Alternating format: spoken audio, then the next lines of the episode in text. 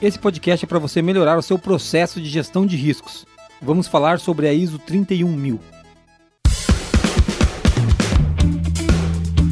Está começando agora o QualiCast, o seu podcast sobre gestão, qualidade e excelência. Olá, eu sou o Jason Leard Bastiani. Eu sou a Marina Befa. Eu sou a Monize Carla. Rogério Meira. Seja bem-vindo ao QualiCast.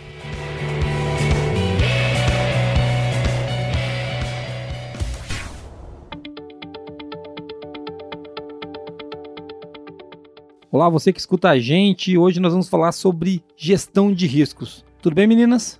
Tudo bem?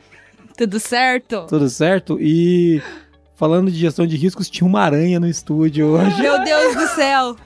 A Monize quase morreu, a Bepa quase teve um infarto e o Marquinho deu a louca, subiu na mesa. Meu, era uma aranha de Chernobyl, só podia ser enorme. Ai, cara. E nós estamos aqui, antes de falar das aranhas, nós vamos falar do nosso convidado de hoje, o Rogério Meira. Tudo bem, Rogério? Tudo com vocês. Perceba que a aranha tem mais importância que você. Pois é, Porque ele foi o percebi. primeiro da Cara, é, aranha. cara, depois A apresentação da aranha veio antes. É, é porque aqui, a gente vai falar de riscos, né? Que É. você não é um risco pra gente. A aranha era, entendeu? Então, cara, vamos, Quase que a gente não saiu do vamos entender mais. do contexto. né? Quase a gente teve que morar aqui, porque ela ficou na porta. Sim, a gente tava dando um nome pra ela já, A gente ia viver com a aranha aqui dentro. É que eu, eu, eu sou, eu sou muito machão, eu não quis matar a aranha, porque eu sou defensor dos animais. A gente Vocês postou no disso. grupo da firma. Tipo, É. alguém pode vir aqui, por favor, matar essa aranha.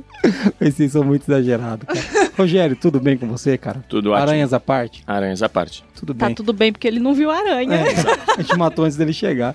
É, o- hoje o Rogério tá com a gente aqui pra gente vai falar de gestão de risco. Por isso que a gente falou da aranha. Não, mentira. A gente falou da aranha porque a gente é tonto. Né? Então, só porque as meninas estão até agora assustadas. A, a Marina Beff queria uma foto da aranha morta, porque ela estava aqui, ela É. queria ter certeza que. Porque eu não sei se a aranha morreu, porque eu não vi a foto da Tá aranha certo, tá precisando de uma evidência, né? É, ué. É, auditor, não é? Auditor, é isso aí. É, auditor, é, tá vendo? O Rogério dá força pra Marina, isso me assusta.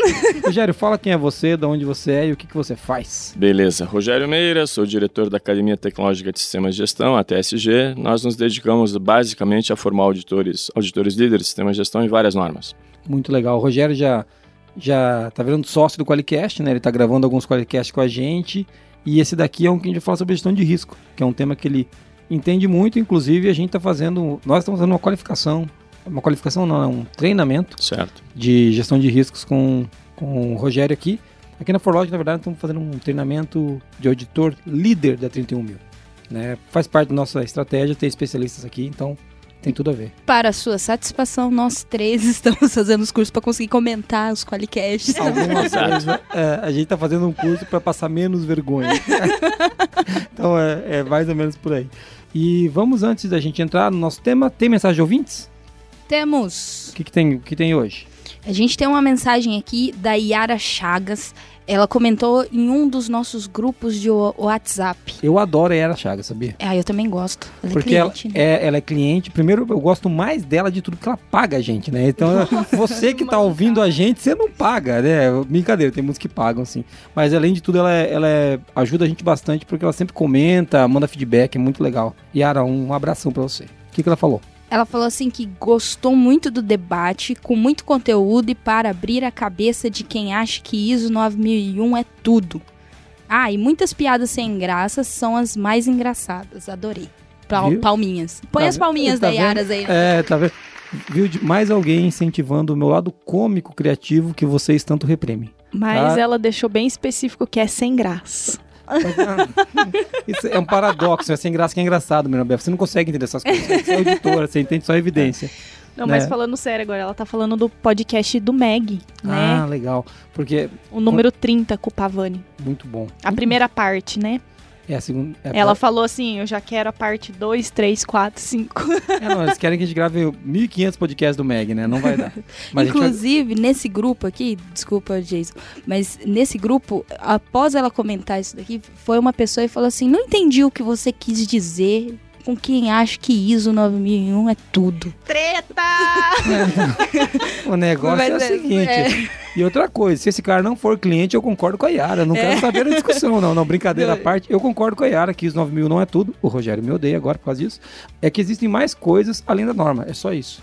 Não quer dizer que a norma não é importante, não quer dizer que a norma não deve ser seguida, mas quer dizer que existe todo um mundo em torno de outros. É, aqui na ForLogic a gente tem práticas que a gente falha ao atender a norma, tem práticas que a gente excede a norma, tem práticas que a gente segue exatamente o que a norma diz.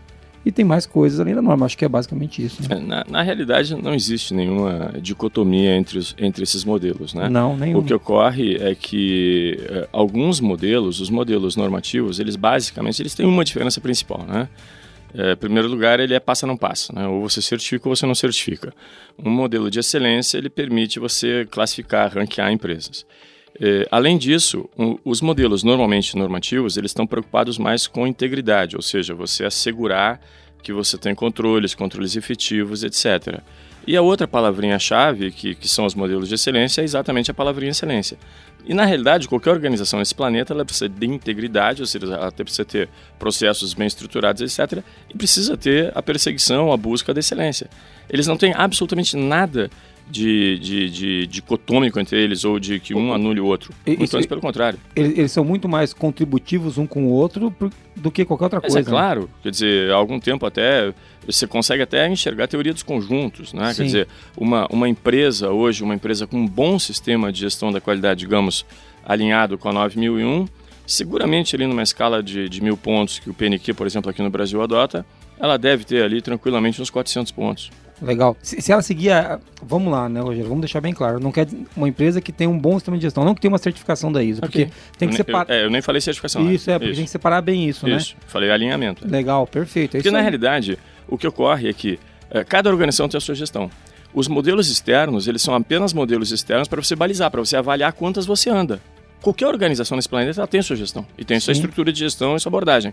É, quando eu comparo esse sistema ou a uma norma ou a, ou a um modelo de excelência, o que eu quero é ter uma régua externa para eu saber a quantas eu ando. Então eu sei, ah, poxa, se eu estou atendendo uma 9001, então eu estou num, num, patamar que muitas outras empresas no planeta, mais de um milhão, uh, também está. Quando eu me comparo a uma régua de excelência, eu consigo saber, numa escala que, que em tese reconhece classe mundial, a quantas eu estou. Então, na realidade, as réguas externas elas são apenas parâmetros para a gente medir objetivamente como é que está a nossa gestão. E tentar melhorar o nosso trabalho, né? Pra, Exato. É para isso que serve. Muito legal. O comentário da Yara virou o nosso comentário e o comentário virou das tema do podcast. Agora vamos parar de falar de, de risco, vamos falar de Meg de novo. De não, Meg. mentira, nós vamos falar de risco. Mas foi legal, a Yara até respondeu essa pessoa é, mais ou menos na linha do que a gente falou mesmo.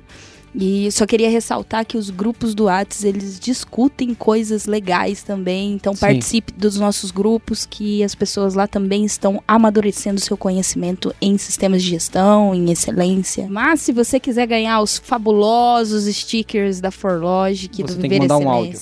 Você tem que mandar um áudio. Áudio. Desculpe, Yara. Não precisa ser um, precisa ser uma música, gente. É um áudio. você pega, tem um botãozinho no WhatsApp ali que grava áudio, mãe, porque a Muniz é carente, ela quer Eu áudio. Sou, é, verdade. Então, envie para 43 998220077 eu vou ouvir com muito carinho. Legal. E Rogério, me diz uma coisa, você entende alguma coisa de Meg? Porque você falou muito aí, cara. Ah, não sei o que, que é modelo. já você fui... parece que você já viu falar disso alguma vez? Eu já fui examinador do Prêmio Nacional da Qualidade aqui no Brasil duas vezes, examinador sênior quatro ciclos e juiz do Prêmio Qualidade Rio Grande do Sul, sei lá, uns 15 ciclos, talvez. então, acho que ele entende alguma coisa. Se pá. Alguma coisa assim. Muito legal. É legal. É legal falar disso porque às vezes o cara que tá sentado, a pessoa tá acostumada a ouvir nós três, né? E acho que todo mundo que vem aqui é um boca de burro igual nós. né? E tem pessoas competentes, como o Rogério, que sabe do que tá falando. Lembrando que é só boca de burro, né? É só, aí nós somos só boca de burro. Um dia a gente explica pra vocês por quê. Vamos pra quem banca e deixar essa piada interna no ar? Se você quiser saber por que boca de burro, compre o Qualiex. Vai lá, Marquinhos. Mande um áudio para. O Qualicast, uma iniciativa do grupo ForLogic, patrocinado pelo Qualiex, o software para quem quer implantar um sistema inteligente de gestão da qualidade. Para mais informações, acesse qualiex.com.br.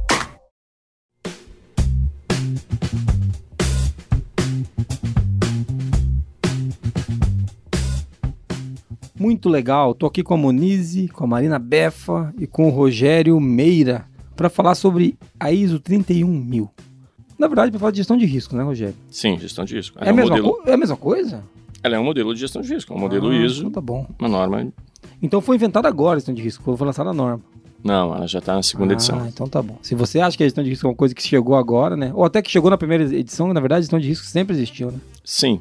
É, gestão de risco, né? Desde que o ser humano é ser humano, ela existe, né? Desde o cara estava na caverna, quando ele estava escolhendo o lado que ele ia caçar, é, quando ele começou a aprender que se ele ia para um lado que tinha menos predador, ele tinha mais chance de conseguir voltar para a caverna, ele já estava fazendo, no mínimo, uma abordagem de risco, né? Exatamente. Não tinha BNT ainda, mas ele Não. tinha gestão de risco. É isso Com aí. certeza. Mas legal. E a gente, vai a gente vai falar de um modelo que apoia a gente na gestão de riscos, que é a 31 mil. É isso? É isso, Marina Befa? Você que montou essa pauta junto com a senhorita Monize? É isso. Então tá bom. então tá bom. Por onde que a gente começa aí? Vamos explicando primeiro o que, que é a ISO. Pro cara que não 31 conhece. Isso. Então tá bom. bom, né? Então tá. O que é a ISO 31 mil? Tá bem. Ela é uma norma da ISO, ela é prima irmã, pode-se dizer, de outras normas de sistema de gestão. Ela tem um detalhezinho que sempre é importante a gente destacar em relação às demais, que ela, ela não fala de sistema de gestão de risco, ela é gestão de riscos. Por que, que eu estou destacando isso? Porque a própria norma, ela deixa claro que ela visa apoiar os sistemas de gestão que se dedicam a outras disciplinas, disciplina qualidade, disciplina meio ambiente, disciplina saúde e segurança, segurança de alimentos, etc, etc. Então ela busca apoiar os outros na gestão de riscos. Por isso que ela não tem a palavrinha sistemas e por isso, inclusive, que ela não é alinhada com o anexo SL. Né? Mas ela, ela apresenta uma belíssima abordagem, basicamente com princípios, estrutura e processo, para ajudar uma organização a aprimorar, e como eu estava falando antes até na questão da régua externa, né? Para avaliar como é que está a sua gestão de riscos frente a um modelo que já foi discutido, consensado e aprovado internacionalmente. Ou seja, ela é como se fosse um braço, vamos bem, bem, de uma maneira bem grosseira, mas é um braço da ISO 9001, por exemplo, Uhum. para fazer gestão de risco. É. Ou seja, quando eu- na, na ISO ela tem a mentalidade de risco, ela fala alguma coisa de risco durante a norma, mas quando eu quiser me aprofundar nesse assunto, eu venho na 31 mil. Exato, exato. E isso ela deixa bastante claro também. Ela não tem intenção de criar uma nova disciplina para gestão. O que ela quer é exatamente apoiar o processo de gestão de risco de qualquer outra perspectiva, né? Risco de perspectiva da qualidade, do meio ambiente, etc, etc, etc. Inclusive, eu posso usar a 31 mil, me corrija se eu estiver errado, para fazer gestão de risco se eu não tiver nenhum sistema de gestão implantado. Claro, com certeza. É, é, desculpa, né? Não tem um sistema de gestão, vamos lá, certificado, né? Ou alinhado com alguma norma. É, Sim, é claro. porque o sistema, como você disse no começo, a gente tem algum sistema de gestão, né? Com certeza, tudo Nem que tem. seja o, o Deus me invade, né? Deus me Uhum. invade e eu vou gerir na minha empresa, mas tem um Esse é sistema. famoso, né? Esse- aqui na firma funciona muito. Gerida pelo ímpeto, né? Eu quero começar com uma pergunta polêmica já. Polêmica. É até um assunto que você abordou com a gente em um desses dias do curso. É possível se certificar na ISO 31 mil? Beleza. Veja, a- Já as, foi nos dedos, já. Pois é. mas- As normas de sistemas de gestão, ou mesmo a 31 mil que é gestão, é, eu, tenho, eu tenho duas abordagens que a ISO adota para publicar uma norma. Ela tem normas que ela chama de requisitos e norma que ela chama de diretrizes. Qual é a diferença básica entre essas duas abordagens? Quando a ISO desenvolve uma norma de requisitos, o, o modelo mental que o próprio comitê técnico já está trabalhando é: eu vou desenvolver uma norma que vai se prestar a que se tenha um sistema de certificação acreditável segundo os requisitos dessa norma. Então, esse é o caso da 9001, da 14, da 22301, que é continuidade de negócios, etc. Mas eu tenho outras normas que elas são chamadas de diretrizes. Nada impede que uma empresa seja certificada ou que ela receba uma, uma declaração de conformidade a essas diretrizes. A única diferença é que isso não vai ser acreditável. Ou seja, o que você vai ter nesse, nessa declaração de conformidade ou nesse certificado é o logo ou o reconhecimento de um organismo que veio, te avaliou, avaliou o teu sistema e considerou que ele estava alinhado a essas diretrizes. Então, é perfeitamente possível você obter um reconhecimento externo, uma certificação, uma declaração de conformidade não acreditada sobre norma- normas com diretrizes. Especificamente 31 mil até, tem vários casos no planeta de empresas no ramo do petróleo, especialmente petroquímica, que obtêm ob- ou já obtiveram algum tipo de declaração de conformidade ou certificado não acreditado que eles atendem a 31 mil. Sim, Ou seja, os comitês da ISO não acreditam, não, não prepararam a 31 mil para ser acreditada. É, o modelo mental deles era, era de desenvolver uma norma só de diretrizes. Isso, e daí eu posso, mas ainda assim eu posso chamar um. Vamos chamar assim, uma certificadora. A linguagem do, do, do ouvinte, a pessoa que ouvindo, gente, quem que ele conhece? Ele conhece a, o Bureau Veritas, ele conhece a QMS, ele conhece a ABS, que são as certificadoras que vão lá certificar ele. Eu posso chamar uma Exato. certificadora e falar assim: ó, Exato. certifica para mim a 31 mil. Isso. Se ela tiver esse serviço, esse escopo de serviço, ela pode falar, eu certifico. Pode. A única coisa que ela não terá é a chancela no certificado da ISO 9001 sobre essa acreditação. Do acreditador. Isso, do acreditador. Que no caso do Brasil é o Metro, ou a Tá. ANAB nos Estados Unidos, ou o COFRAC na França, etc. Ah, entendi, é isso aí. Ele Não vai é da ter- ISO, né? Do, do Isso, acreditador. do verdade. acreditador. Ele vai ter no certificado dele, ele vai ter só o logo do certificador. Ok. Sim, entendi. Entendi, faz, faz muito sentido e ajuda a gente a dirimir uma dúvida, né? Ah, essa norma é certificada, eu não posso certificar. Não é que você não pode, você pode. Pode. Você não vai ter o A seu. diferença é uma certificação acreditada ou não acreditada. É a diferença. Falando do 31 mil, então, você disse que ela serve, né, pra... Pô, ela é. Eu usei a expressão, né, você não falou isso, que você é um cara muito mais educado, inteligente do que eu. É, eu falei, é o braço da ISO 9000 para você fazer a gestão de riscos, né? É, eu- é o braço de todas as demais. Ela pode Todas ajudar as todas as demais. isso. Porque lembra que no anexo SL, que saiu em 2012, sim, porque tem- gestão de risco todas pedem agora. É, Qualquer norma de sistema de gestão tem que ter. 17025 pede, Isso, to- to- todas pedem. exato. Mas ela é um braço para fazer isso, então. Uhum. Então, essa norma, ela serve para eu fazer gestão de risco. Se eu quiser aprender a fazer gestão de risco, eu posso estudar 31 mil? Pode. Ela, ela, ela, ela tá bem didática, ela tá com uma redação, tá com um texto bastante atual, usa termos atuais, né, de complexidade dos negócios, etc. Pode, consegue, você consegue partir do zero com ela, sim. E tem mais normas da família dela que eu possa usar como consulta? Tem uma excelente, que é uma priminha, que é a 31010. É isso A aí. 31010, ela apresenta ferramentas, metodologias ou técnicas para fazer gestão de risco. Ah, Tanto técnicas qualitativas quanto técnicas quantitativas. E também é bastante didática, extremamente didática a 31010. Ela explica a metodologia, explica o que, que você precisa, quais são os usos típicos, o que que, eh, quais são as limitações dela, etc. Você, você consegue, com essas duas, você consegue sair do zero e, e montar alguma coisa bastante interessante. Muito legal. Viu, Marina Befa? Tem serviço para você agora, Marina. a, Marina a Marina tá sofrendo Não sei já. nem falar sobre isso. De tanta emoção. É, Ela, ela tá- É, ela tá com uma emoção similar, Jason, a que se ela tivesse recebido a notícia que ganhou sozinha na loto. É, então Ela eu tô perdeu as palavras, ela a nem sabe o que alegria dizer. dela é quando eu. Quando, e- é, a gente, depois a gente pode falar de mais normas que eu quero implantar aqui. Então Exato. fica bem feliz. É uma Cada- lista, uma lista que tá aumentando todo dia, inclusive. É, não, isso é porque é a minha função, né? Na firma, né? Na firma que eu tenho que fazer o quê? Eu tenho que fazer a Marina, Marina Befa mostrar a que veio esse mundo. né? Eu Trabalho pra isso. Mas como o Rogério diz, ele falou que, que eu ganhei na loto, né? Eu ganhei mais, né, Rogério? Ganha bem mais. Trabalho. Trabalho- Serviço. É serviço, ela tá Mas o, mais. o Jason ganha também. Porque a própria 9001, E lá quando, quando ela, quando ela aborda foco no cliente, ela é muito clara em dizer que um dos riscos, ou talvez o principal risco que a alta direção deve se preocupar, um dos dois principais, são os riscos de eu não conseguir aumentar a satisfação do cliente. E esse aí é direto da alta direção. Ou seja, vai sobrar serviço pra, Pra mim. todo mundo. Ah, então tá Eu bom. pensei que ele ia falar que o risco é alta dimensão. Não, não, Aqui não. na É, Forlogic talvez tenha um risco. Ah, Qual que é o risco? O Jason voltar de férias. Cada vez que ele volta de férias, ele vem com um projeto O novo. risco é uma pessoa. Olha lá o risco andando. Isso aí eles vão voltar pra mim, Rogério. Um risco ambulante. É, então- Tá chegando Pô, perto, tá caralho. aumentando a probabilidade. Mas, mas conta pra eles que risco, segundo o anexo SL, também pode ser uma oportunidade. Claro que sim. Tá vendo, suas canalhas? Olha aí, ó. Ele tá me elogiando agora. Ele diz- Mas a oportunidade tem risco Tem também. risco. ah, meu É Deus. Isso a 9002 exige. E agora virou um loop infinito. E a pessoa que tá ouvindo a gente não entendeu mais nada e nós perdemos 12 ouvintes nessa viajada que a gente deu. Tá bom, mas nós vamos voltar. Então a gente já entendeu que essa norma serve pra tanto ela como a, a, a 3110, né? Isso. 3110, serve pra gente entender melhor o processo de gestão de risco e talvez até construir o nosso, né? Exato. É claro, a gente tem um e-book também, né, Moniz, de gestão de riscos, né? Não tem? Temos, temos um como montar do zero o processo de gestão de riscos. Ele é bem básico, então ele é nível para quem tá começando. Pra quem não tem ainda. nada e quer entender como é que Isso. começa. Então ele tá em ba- com base na 31 mil, então é, é uma opção aí para você Vamos que deixar tá o link. começando. Vamos deixar o Vamos link no, deixar o link. no qualicast.com.br, vai ter o link lá pra você baixar o e-book na descrição desse, desse podcast, tá bom? Escrito pela maravilhosa Monize Carla Bueno. Moniz e Carla, ela arrebentou, né? é, Moniz e Carla, por isso que ela é inf- influencer no LinkedIn. Entendeu? 100 pessoas adicionando. Eu, nem minha mãe me adicionou no LinkedIn. É, é, eu, eu não sei, eu, e não, é, é uma droga, é uma droga. É, chegou a época em que os posts mijarão nos cachorros. É, É, então, é o apocalipse. é o apocalipse, é o apocalipse, entendeu? Mas tudo bem. A pessoa do marketing, você sabe, é isso que é o É. negócio. Brincadeiras à parte, a, a Moniz, graças a Deus, entende muito de gestão, assim como a Marina Beff. Vamos falar agora de. Falando ainda, voltando para 31 mil. Marina, o que mais a gente quer saber sobre essa norma aí, sobre gestão de riscos? Uma coisa que eu gosto muito. Qual Hum. que é o processo de gestão de riscos? Ah, coisa simples. Vai descrever agora tudo. Tá bem. Bom, vamos lá.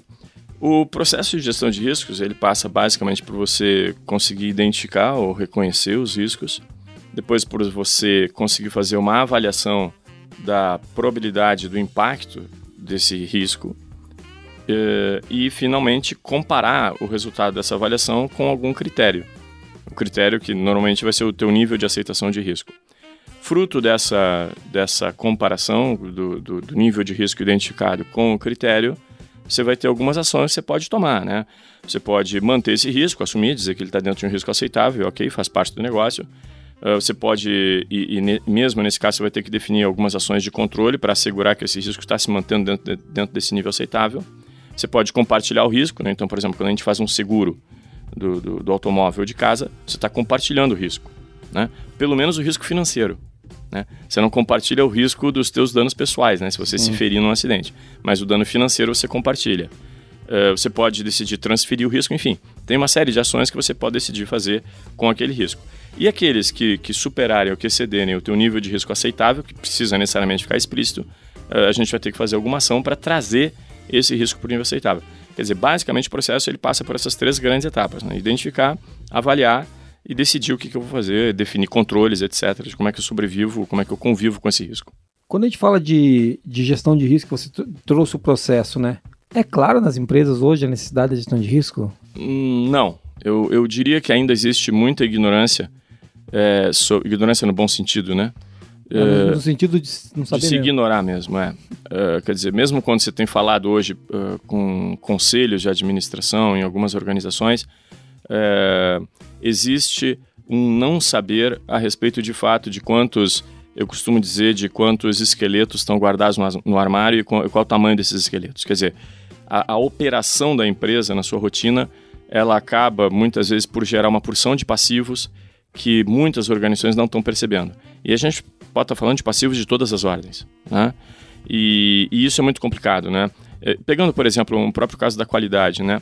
Quando eu faço lá, quando eu tomo uma decisão de fazer, por exemplo, uma alteração da especificação de matéria-prima de algum componente do meu produto, eu posso estar gerando um risco que ele não vai, ele não, esse risco não vai, eu não vou conseguir perceber o efeito dele imediato. Então, digamos que eu estivesse perseguindo uma oportunidade lá de otimização de custos, de redução de custos, etc.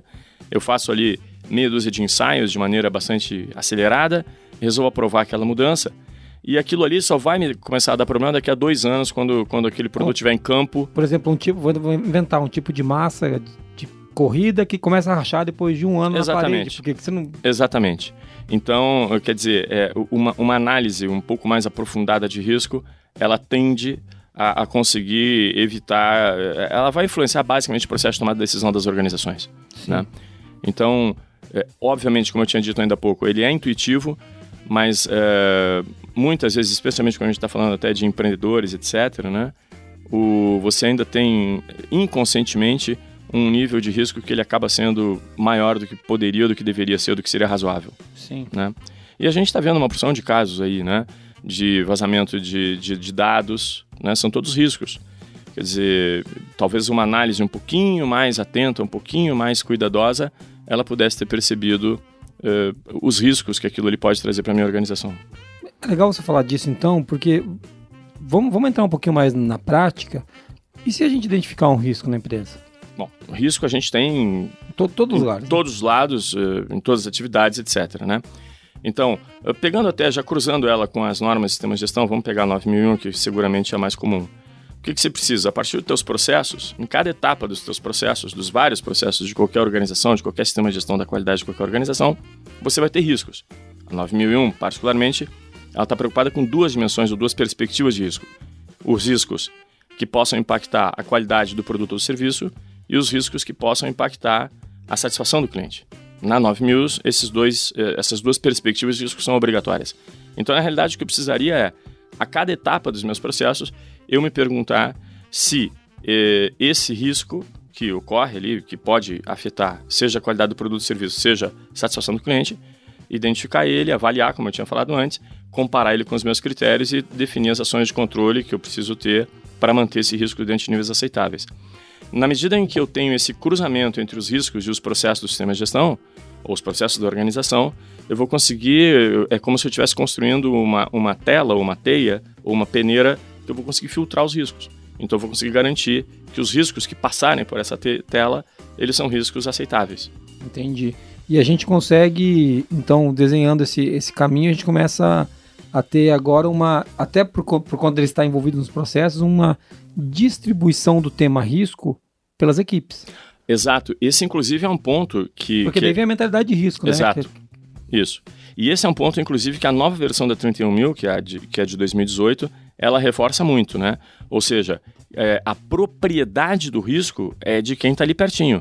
Eu não posso imaginar que eu vou ter super-homens ou mulheres maravilha na minha empresa, que elas vão estar cuidando de todos os riscos, de todos os processos a todo momento. Então, o sujeito que está realizando a operação, aquele cara é o proprietário daquele risco. Aquele cara é o, é o sujeito que tem que avaliar, tem que tomar decisão considerando aquele risco. Ou seja, assim como a qualidade, na qualidade, o dono dos processos está, é, tá nas áreas, né, o processo não é da qualidade, os riscos também são das áreas, dos claro, processos, né? Claro, porque é lá que ele ocorre, né? Ou seja, não adianta você querer contratar um gestor de risco para sua empresa. O máximo que ele vai conseguir fazer é, risco. Resolve, né? o máximo que ele vai conseguir fazer é desenhar a metodologia e garantir que essa metodologia é mantida em É, dia. Mas qualificar ele, os times, claro. é, treinar, treinar as equipes, mas mas ele não vai conseguir estar lá cuidando de tudo, mas ah, né, onipresente.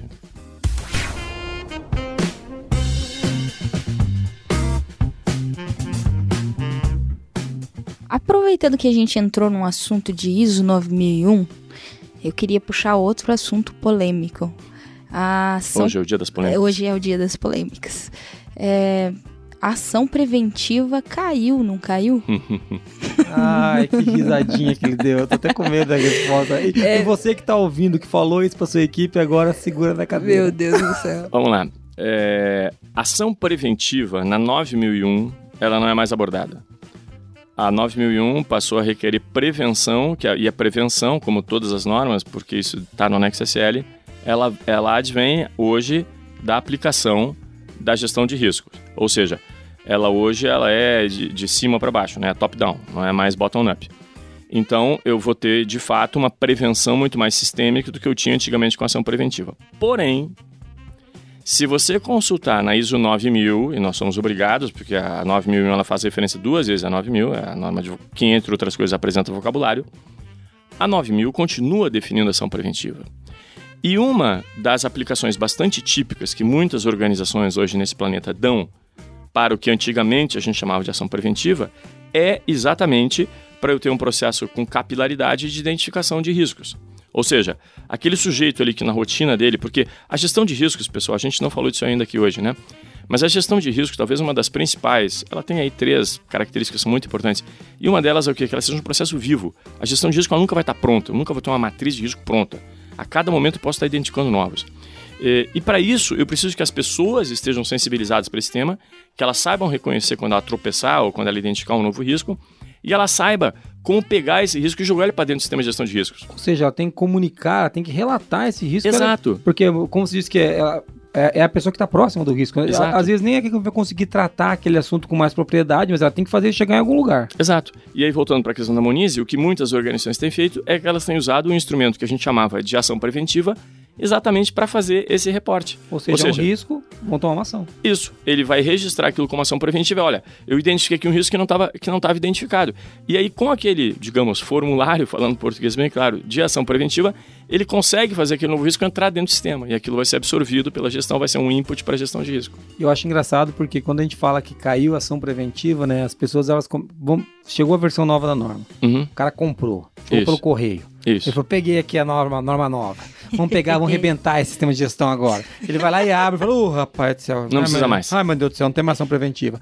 Pega os formulários, queima, porque ele tá com medo. É. Você pode usar, fazer, você pode, você, você pode ter no teu sistema uma ação preventiva, não pode? Pode, claro. Me- mesmo antes de trabalhar com a gestão de risco, você fala assim, não, aqui tem empiricamente eu tenho ações preventivas de você agora descobriu através do Rogério que você pode usar isso para começar a gestão de risco Claro. ou para começar a evidenciar os riscos que você está identificando. Para evidenciar que ele é vivo Que tá- e que que as tá- pessoas têm como reportar. Isso, e assim, é só um instrumento, né, cara? Eu, Exato. eu, fi- é, eu acho muito engraçado porque é claro que a gente tem que se, ah, falar, como é que você fala o isonês? Isonês. A gente tem que falar o isonês, mas a gente tem também o nosso ForLogicês, Óbvio. Né? A- a- óbvio. As nossas linguagens, se a gente achar que é importante, você aí na, na sua empresa, tá ouvindo a gente, você tem uma ação que se chama ação de comunicação. Uhum. Vocês definiram que é uma ação que Cara, não- nenhum auditor vai dizer que você não pode ter no teu sistema de gestão uma ação chamada ação de comunicação. Claro. Você define o que você quiser. Então, se você usava ação preventiva, ação corretiva, ação de comunicação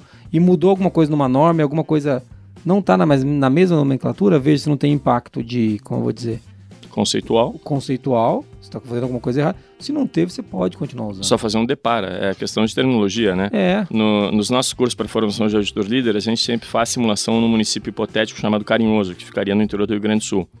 E a documentação toda da- da- das organizações Malta, que, que seria esse- essa holding, é, é, eles têm nomes muito mnemônicos para os procedimentos né, então, e para formulários. Então, por exemplo, a solicitação de ação corretiva, a sigla que eles usam é SACO.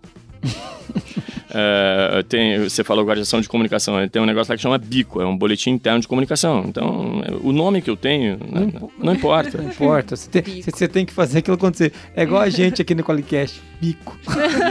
a gente faz bico, literalmente, né? Legal.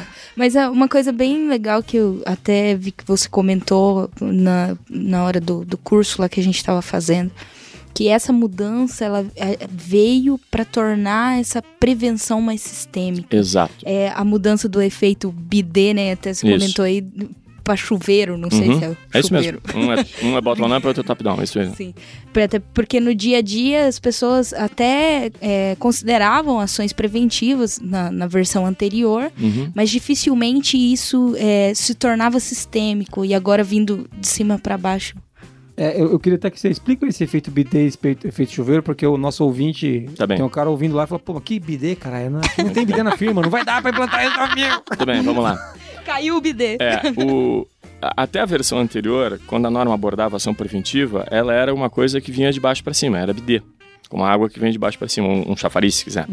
Ou seja, eu dependia de alguém identificar alguma coisa meio estranha, registrar aquilo de alguma forma para aquilo entrar dentro do sistema e ser tratado. E o chuveiro, ele vem de cima para baixo, a água cai de cima para baixo. É, Então, um dos objetivos é, que o Anexo SL trouxe e, que agora é essa prevenção mais, é, digamos, sistêmica, o que, que significa ela vir de cima para baixo? É que eu vou usar, inclusive, o bom e velho Pareto. Ou seja, eu vou estar atuando de forma preventiva, eu vou estar fazendo prevenção naquilo que é mais significativo para a organização e para o sistema. E isso é um ganho muito importante, porque, com todo respeito, aquela ação preventiva que ela vinha de baixo para cima, do sujeito ter identificado alguma coisa que estava um pouquinho estranha, aquela ali às vezes podia ser alguma coisa relevante, mas às vezes podia ser alguma coisa que nem era tão relevante assim. E, no entanto, ia ter que investir tempo, ia Sim. investir pessoas para fazer análise de causa, etc, etc, etc. E eu quero fazer uma diferença, uma diferenciação agora que pode parecer que é a mesma coisa.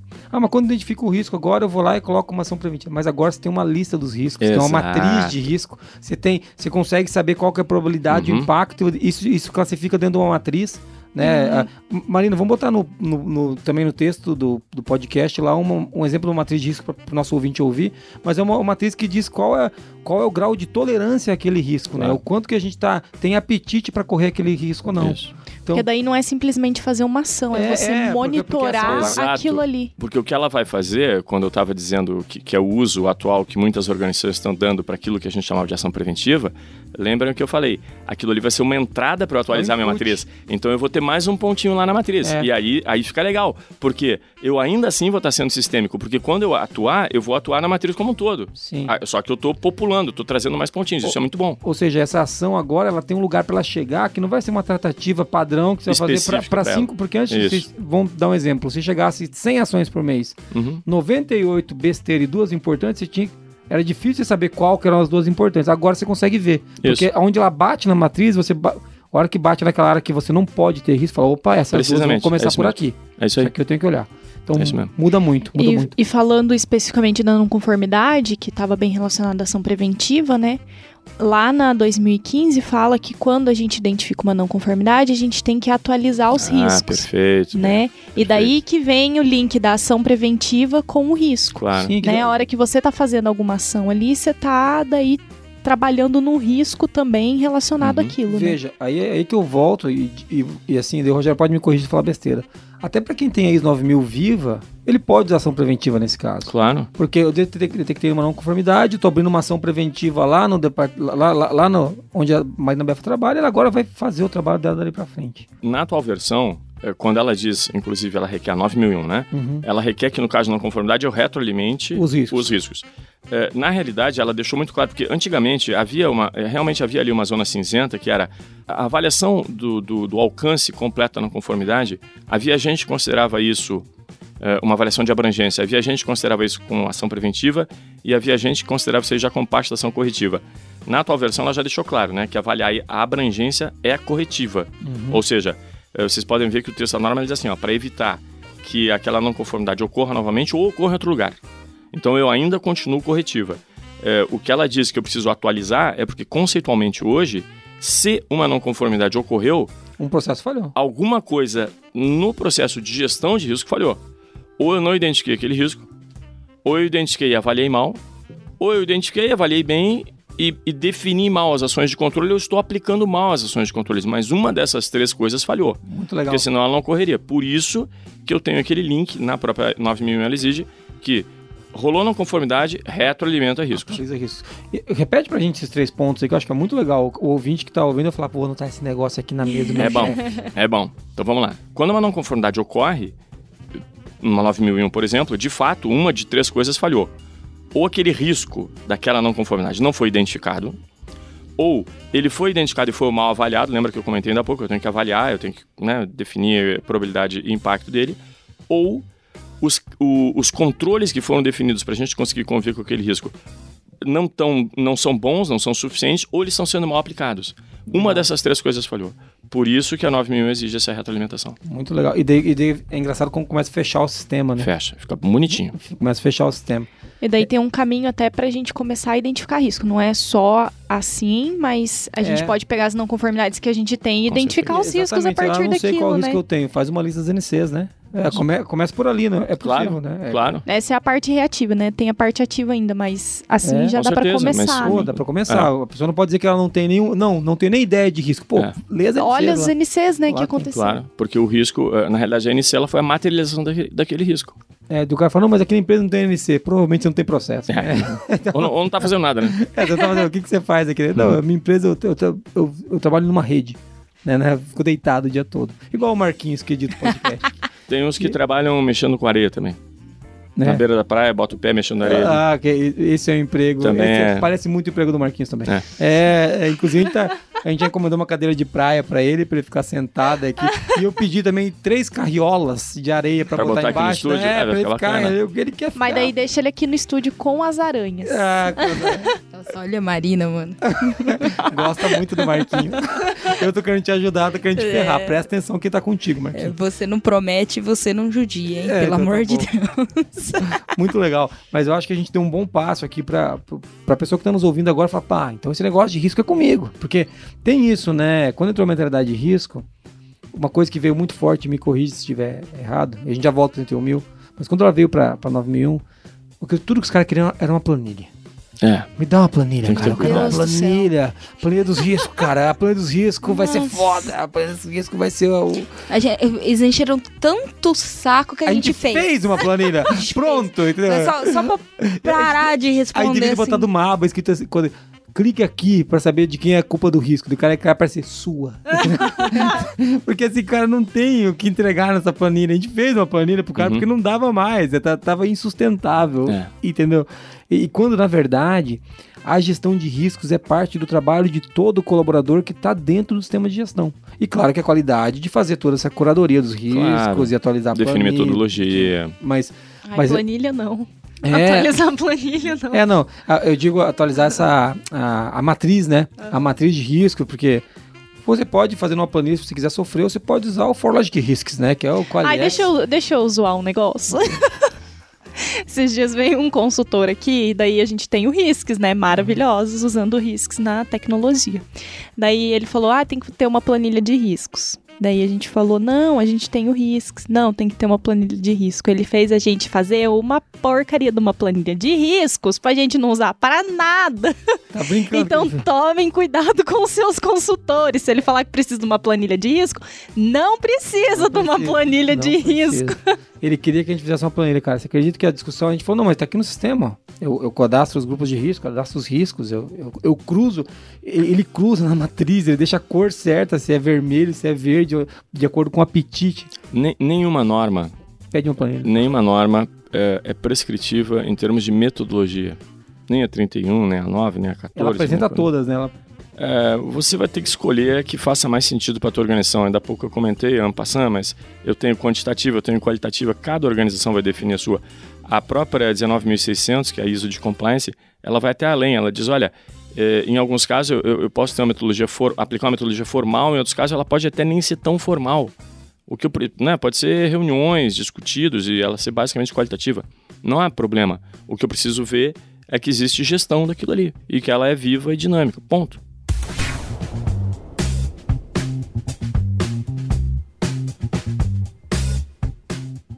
Eu tenho uma pergunta, Ah, já então pra vai. gente voltar do, na 31 mil.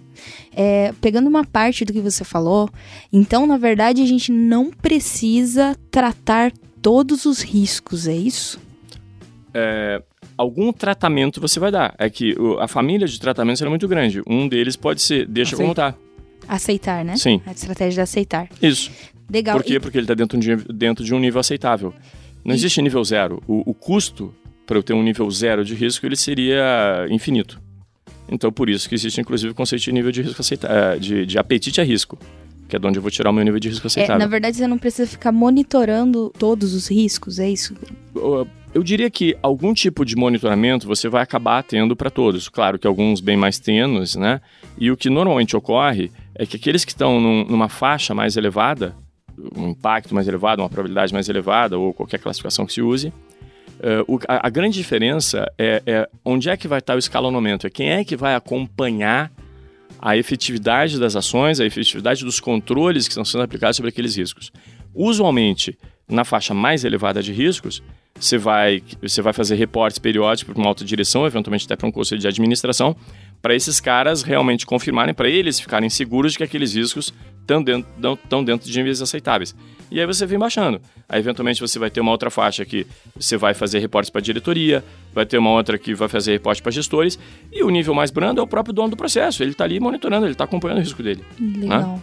É, eu tô puxando isso porque você falou é, sobre priorizar os riscos, né? Exato. Que até um- uma das ferramentas que dá pra usar pra isso é a matriz, né? Uhum. Que faz o cruzamento ali do que É, fica. quem, quem usa o Qualiex consegue ter numa. Você bate o olho e você vê tudo, todos os riscos que estão naquela faixa que a gente chama de vermelha, né? Certo, Faixa, perfeito. fala, ó, isso daqui é perigosíssimo Uhum. pra nós. Então, é, muito, é óbvio que, co- como a gente conversou já em off aqui, você não consegue atuar em tudo ao mesmo tempo, né? Não. Isso. E a ideia é que a gente escolha aqueles que a gente estão fora da nossa zona de Isso. apetite a risco para que a gente traga para dentro das, Exato. da zona de apetite. Seja, Exato. que medidas eu vou tomar para isso não para reduzir a probabilidade, para reduzir o Isso. impacto, para que Isso. quando isso se isso um dia vier acontecer, esteja dentro de uma zona que eu sobreviva, vamos dizer assim, né? Perfeito. E, e- e quando a gente falou ainda há pouco de prevenção sistêmica, é exatamente isso. Quer dizer, mesmo depois que eu trouxe todos deles para dentro das faixas aceitáveis, que eu vá procurando com o tempo diminuir. Baixar ainda mais, é porque É você pode melhorar. Agora estão todos aceitáveis, mas agora, primeiro, você vai ter um risco novo que você não sabia. Exato. Os riscos nunca acabam de ser identificados, porque, Uhum. ah não, mas eu identifiquei, vamos supor que você tenha feito um ótimo trabalho, identificou todos. O Rogério foi lá com mais quatro pessoas do time dele não encontrou mais nada. Daí amanhã tem alguma coisa no Diário Oficial da União que gerou um risco para O você. contexto muda, o contexto, né? Contexto. muda, o cliente. Contexto. Agora você acabou de fechar um novo negócio e esse cliente tem uma outra situação que você não Isso. tinha. Então é, é impossível você mapear todos. Mas daí a gente vai trabalhar em duas coisas. Estão todos dentro da- das características que nós consideramos aceitáveis. Perfeito. Agora então você vai começar a diminuir ainda mais impactos e probabilidades para que, caso ocorra, você sofra menos. Claro. E você também vai começar a procurar os novos para compor a sua matriz de novo. Isso. É isso. É- E, E- e esse que é o trabalho todo. e né? esses novos são aqueles que podem entrar, inclusive, por aquilo que a gente está falando da ação preventiva, que- porque eu Exato. preciso ir retroalimentando. É- é- esse processo ele é muito vivo. Ele é um dos processos mais vivos que precisa existir. É, no, que a gente aqui, a gente, no Risk, no, quando a gente usa o Qualiex, o que, o que acontece é que a gente pode, um exemplo, né? A gente pode a qualquer tempo, além das não conformidades serem fonte para nós no Uhum. Qualiex, você pode registrar a incidência de um risco. Claro. Olha, fala assim, aconteceu, né? Porque isso qualquer um pode Isso, fazer. Ó, isso. tem um risco aqui, ac- aconteceu. Deve fazer, né? Deve fazer, Isso. deve fazer. E a incidência vira uma não conformidade, né? Vira uma Tem a integração. É, é, vira uma, tem que virar uma NC, inclusive, né? Claro. Eu tenho outra pergunta ainda sobre a ISO. Vamos lá. 31 mil? 31 mil. É isso aí. Vamos lá. Dentro do processo de gestão de riscos da 31 mil, tem lá o processo de avaliação de riscos, que daí ele é composto pela identificação, análise e avaliação. Uhum. Qual é a diferença da análise de riscos e avaliação de riscos? Identificação já está mais ou menos claro. É. Mais ou menos, né? E os outros dois? A análise é você identificar ou determinar para aquele risco qual é a probabilidade e a consequência. E a avaliação é quando você compara aquilo lá com os teus critérios. O que, que é aceitável, o que, que não é aceitável. Se ele está mais verdinho, amarelinho, vermelhinho, supondo que você use uma escala de cores ou coisa que eu valha. Basicamente é isso. Então a avaliação tem a ver com aquilo que eu defini para mim. Sim, com a comparação com o critério. Legal. Exato. E aí eu queria que você falasse da, da dica que você deu pra gente, inclusive, porque geralmente usando a forma tradicional a gente analisa com base em probabilidade e impacto. Que é a definição básica, é isso. Para garantir um, é, um pouco mais de confiabilidade, você você passou uma dica Uhum. Isso, gente. Vamos passa- lá. Obviamente, eu preciso então identificar a probabilidade de impacto, consequência, chama lá como quiser, severidade de um risco. Só que muitas organizações, elas acabam de- definindo que a mesma equipe ou as mesmas pessoas façam essas duas avaliações. Tanto da probabilidade quanto do impacto. E vamos, vamos fazer uma pausa agora para a pessoa que está ouvindo a gente não conhece. O que, que é probabilidade? É a frequência com que aquele evento ocorre. Exato. E o que, que é o impacto? É o dano que ele pode me causar. Legal. Então a probabilidade é quantas vezes esse negócio acontece por ano, por mês. Isso. E o impacto é se, quando acontece, O estrago. qual o Tamanho do estrago. Entendi. Vamos lá. E então, usualmente, na maioria das organizações, dá para dizer que na maioria, o mesmo grupo ele faz as duas avaliações. O que é uma boa prática, e fica uma dica muito interessante para você melhorar a precisão dessa avaliação, dessa matriz, é você separar quem está fazendo as duas avaliações. Normalmente, um, um bom grupo de pessoas, uma boa pessoa para fazer a avaliação da probabilidade são os donos dos processos. Porque os sujeitos têm todo o histórico, eles conhecem com que frequência os quiprocós ocorrem naquele, naquele processo. Então, uma vez que esses caras identificaram as- os eventos e a probabilidade com que aquele evento ocorra, você pega essa relação de eventos, de preferência até a, eh, omite a informação da probabilidade, e agora você vai sentar com o que eu chamo carinhosamente de um especialista na disciplina. Então, digamos que você está falando lá de qualidade, você quer ver os riscos que podem trazer impacto, seja a qualidade do produto, seja a satisfação do cliente. Então, você pega lá o teu especialista da qualidade, e por especialista, quando você for falar com o especialista da qualidade, você tira do teu dicionário a palavra C, o SE. Então, substitui ela pela palavra quando. E aí, quando você chegar para essa criatura, para esse especialista, você chega, meu filho, ó, eu sentei lá com os donos do processo, eles me disseram que de vez em quando pode acontecer isso, isso, isso e mais isso. Quando acontecer isso aqui, qual é o impacto que isso pode ter para a qualidade? Veja, eh, qual é o benefício? Uma é que esse cara vai entender mais do impacto do que o dono do processo. Dois, ele não vai ser influenciado negativamente pela probabilidade. A gente tem uma certa eh, tendência natural, é um pequeno viés mental que a gente tem, é de que quando a probabilidade é muito baixa, a gente tende a aliviar a mão na avaliação do impacto. Então, quando você tira a palavra C e quando você faz essa avaliação eh, da- da- do impacto por outras pessoas que não as que fizeram a probabilidade, a tendência é que a tua avaliação fique bem mais precisa. É uma Hum. bela dica e simples. É, é, e é- o legal é que é uma coisa que você diz que a gente tem esse viés mental, né? E assim você evita o viés, né? Claro, Você você, já tira ele. o viés e, Você e- tira. e é uma, e, pô, é uma prática super simples, né? E os caras ainda me pedem planilha. Eu fico louco. Por que não pede como eu faço, entendeu? Eles pedem também. Ah, não, mas eles pedem mais planilha. Pedem cara. mais planilha, Cara, eu fico louco. E As pessoas vão ficar com vergonha de pedir planilha. Tomara. Então,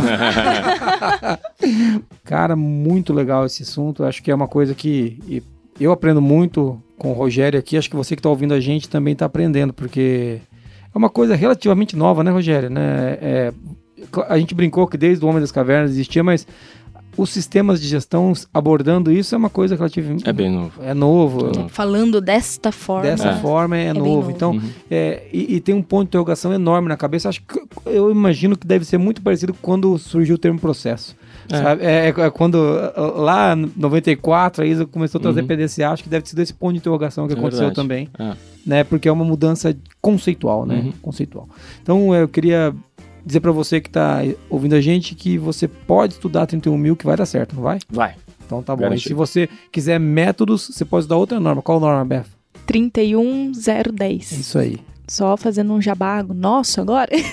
Fala, que o Risks é em cima da 31, né? Uh, Então, se ele quiser uma planilha, ele pode contratar o Risks, que É. já vem o como junto, maravilhoso. Exatamente. E tem um time de especialistas pra te ajudar, né? Você não fica sofrendo sozinho igual um camelo, né? mas tem pessoas que gostam de camelar. E isso daí, foi- igual a gente, a gente gosta de camelar.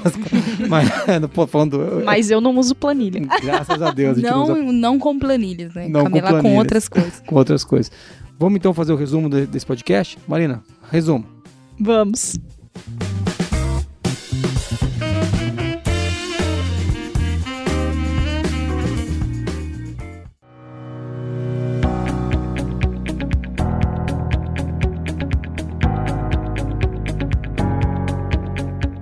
Então começamos falando o que, que é a ISO 31000, para que, que ela serve, se ela é certificável ou não, né?